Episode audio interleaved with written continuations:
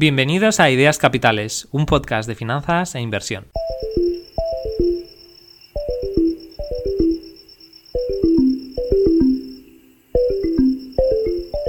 En el episodio de hoy voy a hablar sobre cuáles han sido los cambios que he hecho en 2021 en mi cartera de inversión, así como por qué los he hecho, y también voy a hablar sobre la diversificación. Durante los últimos meses he estado intentando responder a la pregunta de cuál es la cartera óptima de inversión que podemos crear.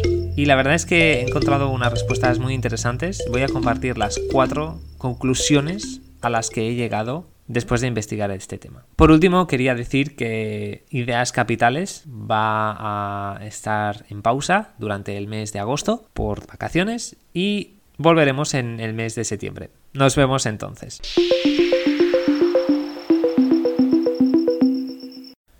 Hoy quería hablar sobre los cambios que he hecho recientemente en mi cartera de inversión. La verdad es que en 2020 empecé a hacer algunos cambios con mis inversiones. Sin embargo, hasta que no entró 2021 no he cambiado mi cartera de inversión literalmente por completo. Así que voy a contar un poco los cuatro cambios clave que he realizado en mi cartera y por qué los he hecho, ¿no? Creo que este episodio puede ser interesante para aquellas personas que estén intentando confeccionar una mejor cartera de inversión para aprender de mis propios errores y a lo mejor para exponerse a ideas u opiniones que pueden ser interesantes para alguien que está comenzando. Vamos allá. El primer cambio que he hecho ha sido el más drástico, que ha sido vender casi todos los fondos de gestión activa que tenía.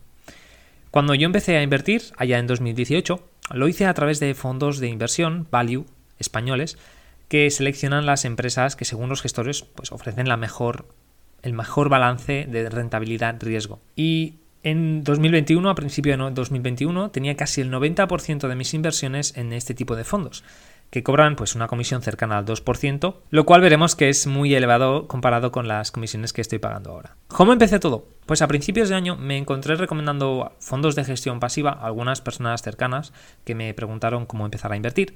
Y me di cuenta de que no tenía sentido mantener unos fondos con unos costes tan elevados cuando en mi opinión pues era que la mejor opción en realidad es invertir en fondos indexados. No iba a recomendar estas inversiones a mis familiares ni a mis amigos más cercanos, entonces ¿por qué yo estaba invirtiendo en este tipo de cosas? Entonces, esto se ha traducido en la reducción de mi exposición a estos fondos en más del 85%, y no es que crea que estos fondos no pueden hacerlo bien, pero honestamente, y eso sí que lo pienso de verdad, es que es más probable que los fondos indexados me proporcionen rentabilidades decentes y además eliminando totalmente el riesgo potencial de quedar por detrás del mercado. Este enero pasado he leído un libro que se llama How I Invest My Money, que ha sido editado por Josh Brown y Brian Portnoy. Recomiendo el libro muchísimo, es simplemente para resumirlo brevemente, es un compendio de ensayos donde, bueno, pues Josh y Brian preguntaron a algunos de los profesionales financieros más reconocidos de Estados Unidos que les contarán pues exactamente en qué invierten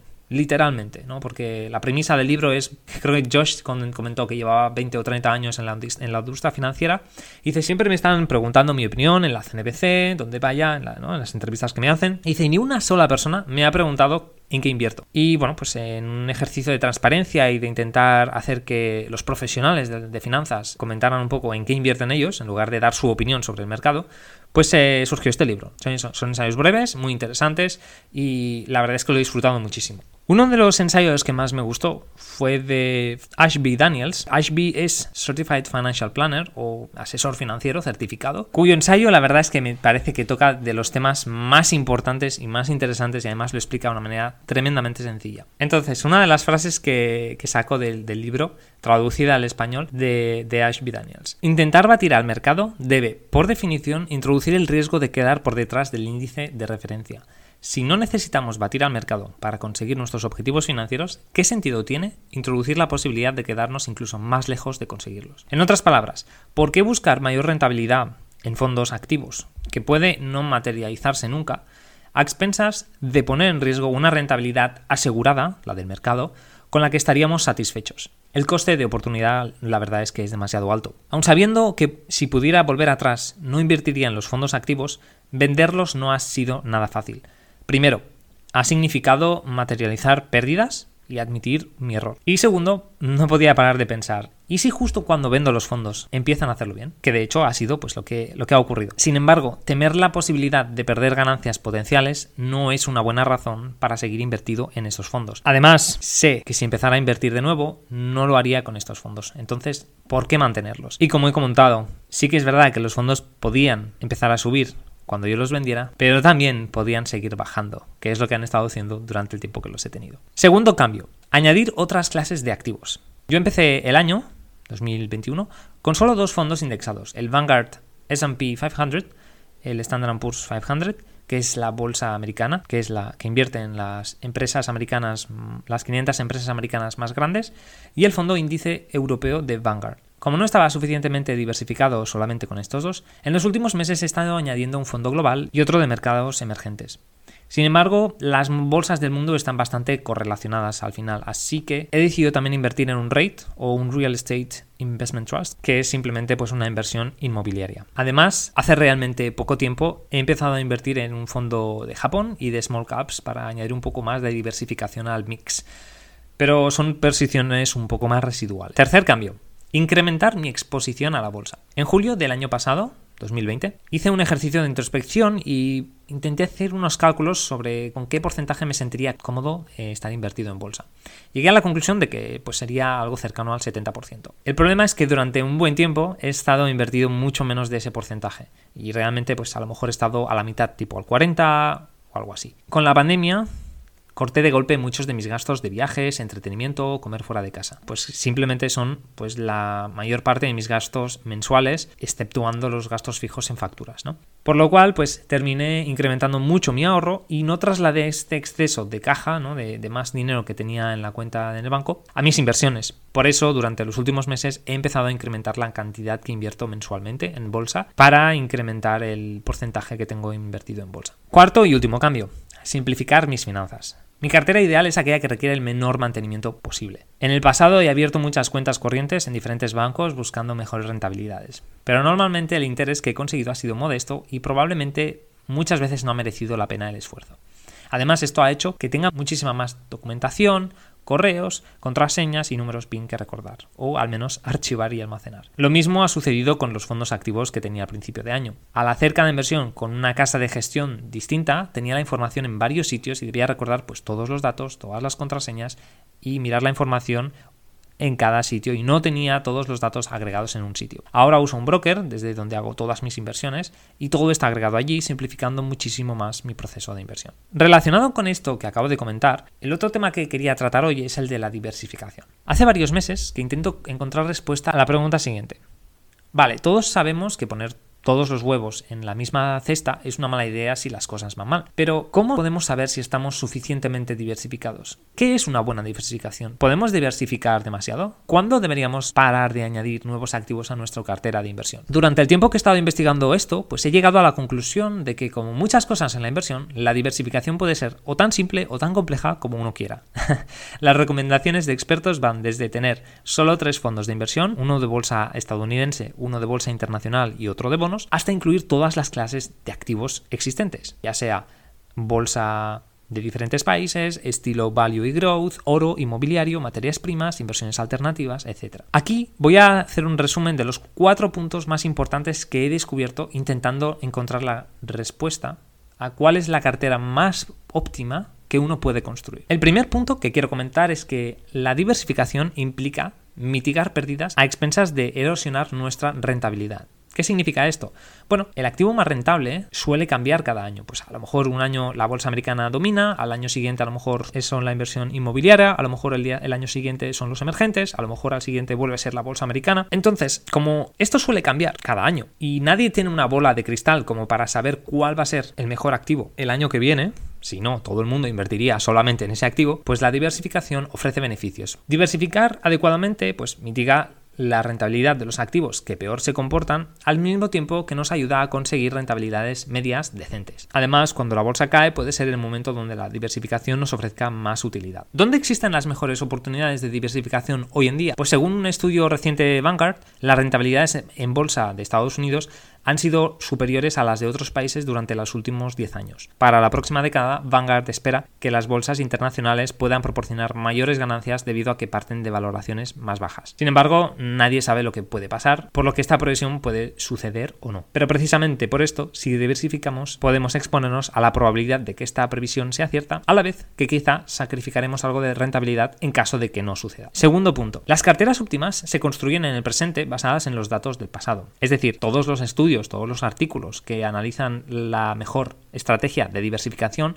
cogen los datos de lo que han hecho los mercados en los últimos 10, 20 o 30 años. ¿Qué significa esto? Pues que a pesar de que hay algunas carteras que han obtenido mejores rentabilidades que otras, esto no significa que vaya a continuar ofreciendo la mejor rentabilidad en el futuro. Y de nuevo voy a hacer referencia a una de las frases de Ashby Daniels, del mismo libro que he comentado antes, porque creo que lo resume perfectamente. Dice así, si todo el análisis financiero está basado en datos pasados, ya que no existen otro tipo de datos, entonces cualquier cartera denominada óptima ya está obsoleta antes de que comience a ejecutarse, porque nosotros invertimos en el futuro, donde todo es incierto. En otras palabras, no podemos saber lo que es óptimo hasta que el futuro haya llegado, y en ese momento será demasiado tarde para saberlo. Si no existen hechos sobre el futuro, ¿por qué intentar optimizar algo que está completamente fuera del alcance de la optimización? Y sin embargo, a pesar de que Ashby Daniels está en lo cierto con esas afirmaciones, Christine Benz de Morningstar dijo en julio de 2020 que las correlaciones históricas, a pesar de no ser perfectas, son el indicador más confiable que tenemos para construir carteras diversificadas. Entonces, ¿qué podemos hacer nosotros como inversores? Pues lo que podemos hacer es mirar los datos pasados para ver qué es lo que ha funcionado en el pasado, pero sin obsesionarnos sobre ello o esperar que el futuro se desarrolle exactamente igual. Es decir, que podemos tomar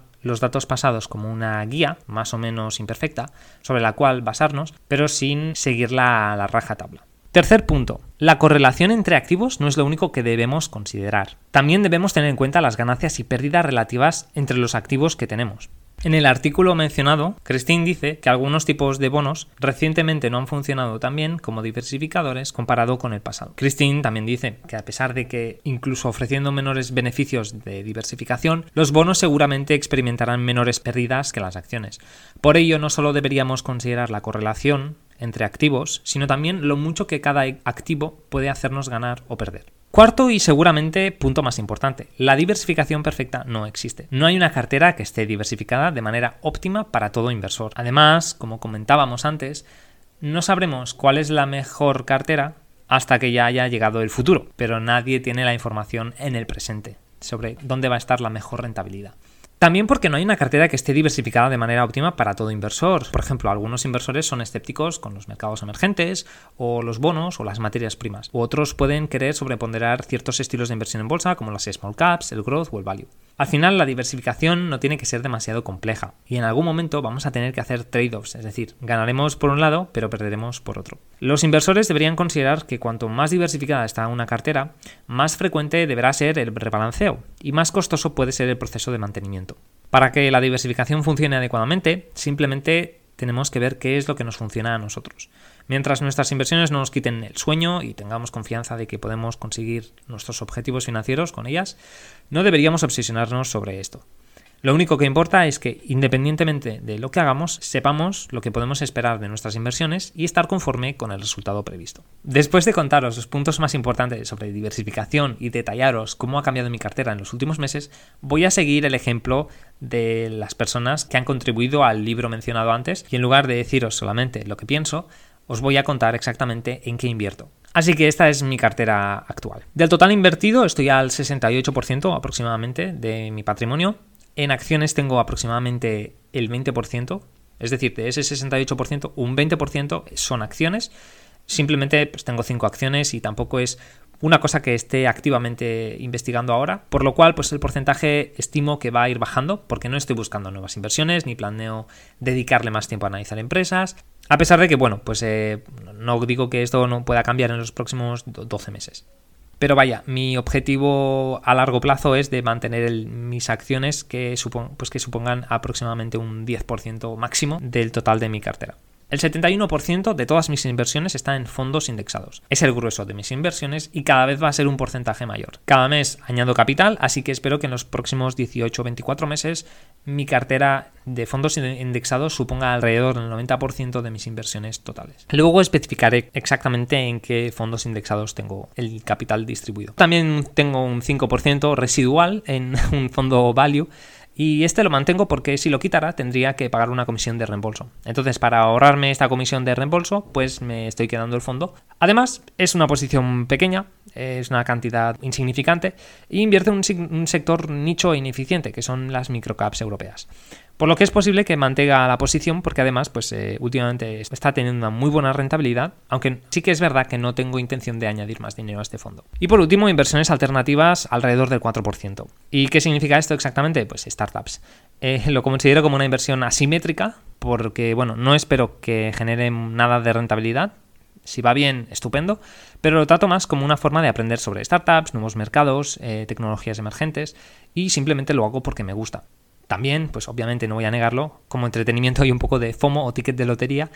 Y bueno, con la esperanza de que si a lo mejor alguna de estas inversiones va bien, pues lo que comentaba antes, es una inversión asimétrica. Puede ser que lo pierda todo, pero solo voy a perder lo que he puesto, que es una cantidad pequeña. Pero si va bien, puede multiplicar a lo mejor una inversión por 20, por 10, por 5. Pues la verdad es que estaría fenomenal. Y bueno, además, como inversor no acreditado que soy, tengo unos límites pues bastante pequeños para las inversiones que puedo realizar en este tipo de inversiones. Así que en realidad nunca, aunque quisiera, no podría pasarme de la raya. Y ahora voy a hablar de los fondos indexados que tengo. Pues no, no es mucho, no tiene mucho misterio y tampoco hay tantos, pero bueno, como voy a, voy a hacer la, explicación con como un ejercicio de transparencia total. Entonces, la distribución de los fondos indexados que tengo es la siguiente. Aproximadamente el 25% de, las inversiones en fondos indexados están en Estados Unidos, el 25% en un REIT, que es, pues ya he comentado antes, una inversión inmobiliaria. Luego tengo un 25% en Europa y luego tengo pues aproximadamente un 25% en emergentes y resto del mundo. Entonces, antes he comentado pues que tenía un fondo global, pues el fondo global pues tiene algunas inversiones en países emergentes, en algunas en países europeos y algunos en otro en otras partes del mundo. Así que, pues, como, he comentado, es una distribución muy sencilla de 25% a cada cosa, pues emergentes y resto del mundo 25%, inmobiliario 25%, Estados Unidos 25% y Europa 25%. Bueno, ¿y por qué? ¿Por qué un 25% a todo? Pues simplemente por lo que vengo comentando todo el capítulo de hoy, que no sé lo que va a pasar en el futuro y tampoco quiero hacer mi cartera excesivamente compleja. Lo que quiero evitar es simplemente pues eh, tomar mucha decisión sobre cuál creo que va a ser el mejor mercado en los próximos 10 años. Creo que me molestaría pensar, bueno, pues soy muy listo y creo que la bolsa americana va a hacerlo muy bien, entonces voy a poner una exposición más grande del 25%, a lo mejor un 40, un 60%, y el resto pues no, eh, voy a reducirlo un poco. Si va bien la inversión, pues claro, sería el más listo de la clase, pero si fuera mal, mm, la verdad es que pensaría, bueno, ¿y por qué lo he hecho, no? ¿Y por qué no al revés? Y a lo mejor, pues precisamente como comentan en Vanguard, las valoraciones de los otros países del mundo son mucho más atractivas que las de Estados Unidos. Entonces voy a hacer una exposición mayor ahí. Bueno, y después, pues lo que puede pasar, pues es exactamente lo contrario, ¿no? Pues que Estados Unidos siga petándolo y yo me he quedado con cara de tonto. También desde hace muy muy muy poco he empezado a hacer unas contribuciones pequeñas a un fondo de Japón y de small caps, simplemente pues para entrar en nuestros mercados y a lo mejor diversificar un poquito más, porque bueno, small caps sí que es verdad que son unas empresas que suelen generar mejores rentabilidades que otras, pero también pues suelen tener mayores pérdidas cuando las cosas van mal. Así que bueno, es una manera de entrar en estos dos mercados que no estoy tan, tan seguro, sobre todo el de Japón no, no estoy muy convencido, pero bueno, por un tema de diversificar y decir no sé qué es lo que va a pasar, puede ser que estos dos eh, vayan muy bien o puede ser que no. Entonces pues supongo que a medida que pasa el tiempo haré un ajuste de estas, de estas dos posiciones y o, o bien las eliminaré totalmente o simplemente pues intentaré incrementarlas y ajustar pues un poco toda la cartera para que esté todo más o menos a partes iguales. Muchas gracias por escucharnos, espero que el episodio de hoy os haya resultado interesante.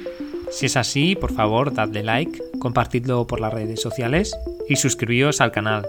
Hasta la próxima.